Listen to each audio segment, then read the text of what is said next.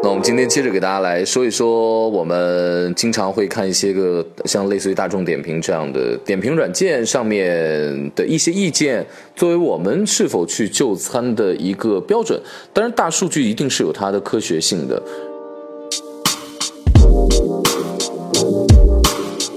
说一百个人去了，九十八个人都认为他的餐是有问题的话，只有两个人觉得还好，那应该是有问题的。但是如果说突然间，偶尔有那么一个两个，或者说。跟本身食物无关，或者说一不小心就是服务员不小心出了什么错，经理不小心出了什么错，然后导致这样的话，我觉得呃不足以成为我们对这个餐厅失去好感的一个条件。那不如试一试，或者说我们以后在给评价的时候呢，我们是否应该真的我们认真的首先考虑餐怎么样，然后其次我们在第二点我们评论环境。服务等等等等等等，然后我们还要再考虑性价比。如果你只花了二十块钱去一个面店的话，我们显然不能要求它是星级饭店里面那碗几十块钱、七八十块钱一碗面的那个服务标准，这是肯定的，因为物超所值、性价比等等这些因素应该呃放在里面。那我们今天就来分析一下，就是我之前呃看这个食物语言学当中这个作者对于。他经过了这个语言的大数据的分析之后，对于这种差评的一个分析，呃，我个人看完之后的一个感受就是，其实我这个很容易理解，就是怒用中国话讲就是怒刷存在感，是什么感觉？就是他在去吃这道菜之前，他就要展现他的独特性，或者去这家餐厅之前，他就是抱着意见去的，而这个意见就是我指的不是说我给你提一个意见，是。求同存异的异，就是我与众不同，他是带着意见去的。就是这道菜其实已经做的还是蛮好的，没有什么大的问题的情况下，他如果能够挑出一些意见来，能够提出一些不同的看法来的话，甚至于有的时候很龟毛、很极端。就会显示出它的独一无二，它的特别出来，就是怒刷存在感的感觉。那这样的情况在我们生活当中的方方面面还是蛮多的。比如说前前段时间有个朋友，他告诉我说，他说，哎，那个我我说那个白先勇出了那个吸收《红楼梦》那一套，因为我知道你也爱看《红楼梦》，我推荐给你。他说啊，我讨厌他。我说你看了吗？这个书？他说我讨厌他的声音，就他他他说他不喜欢白先先生讲话的声音。然后他就不看他的书，他就觉得他那个书差。我天呐，我说我们先不说知人不评人这么高的境界要求，就是我觉得知人知事，我们评价一个人、评价一个东西，我们先去看了他，了解了之后，然后我们经过大脑严谨的逻辑分析之后，再说你好或者不好。对吧？真话不全讲吧，但是假话尽量全不要讲。所以有的时候真话是伤人的情况下的话，而且你没有经过任何分析，你说出来的差的意见一定是不客观的。那像前段时间就是网上有，因为我喜喜欢蒋勋喜讲红楼的这个音频的那一系列，然后呢，就网上有人发帖子，就是在，就是他就是挑出了蒋勋八十个。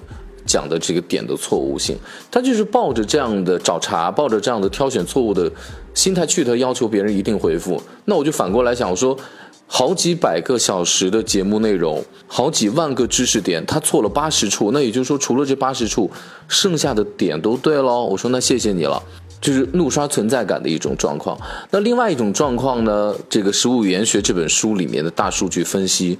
它是存在什么状况？可能是一种心理受挫、内心受伤，什么感觉？如果说我去吃这家餐厅的时候，你在旁边那一桌给他们照顾得很好，他们有特别的优待或者怎么样怎么样，然后我这桌上菜稍微晚了一些，或者说我在叫服务生的时候，我叫了三遍你都没有回复我。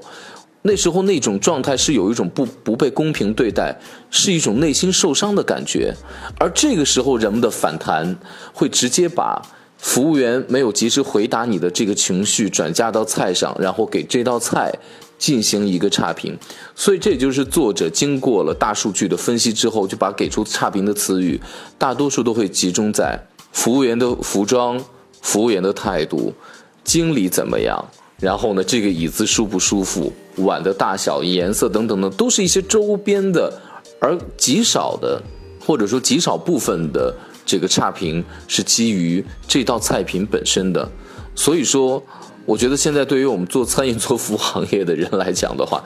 我觉得真的蛮难的，因为你要做的不仅仅是做好一道菜，这道菜不仅仅要暖胃，更重要的是这道菜必须得暖心。因为我想，不论在任何一个时代，在任何一个国家、任何一个地区。不论是任何风格的餐厅、餐饮、菜品，都会遇到一个问题，就是众口难调。你像对于一个菜品的好，大家哦很好好吃就结束了，就好是一种好。但是呢，就是如果给差评的话，他会有一种什么感？就是世界上这种负面的东西的确比正面东西差别更大，他会挑选出很多的理由来。你刚刚我们也讲了。就是很多的差评本身跟菜品没有关系，它跟别的有关系。而且为了能够达到一种，因为心灵受伤了嘛，为了让有一种这个时候努力的要找共鸣啊，他就不会说我觉得这道菜很差，怎么样怎么样。经常会有一个问题，就是心灵受伤这种状况下，就是会提到我们。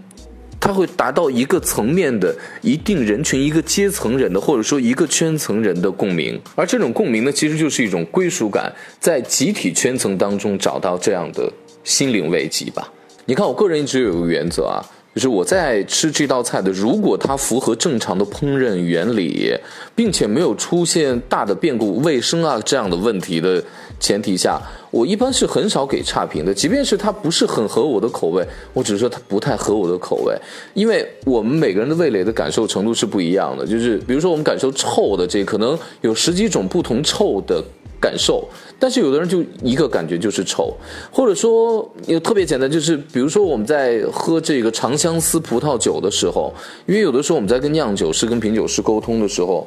我们说他有的人说他能喝出一种。硫磺的味道，或者说他会喝出一种什么猫屎的味道，或者说有人喝出一种青椒的味道，但是我们每个人舌头对于这种香精的感受度是不一样的。可能我的这一部分就是缺失的，我喝不出来，但是不代表它没有，或者说我喝出来一种奇怪让我不舒适的味道，别人都喝不出来，所以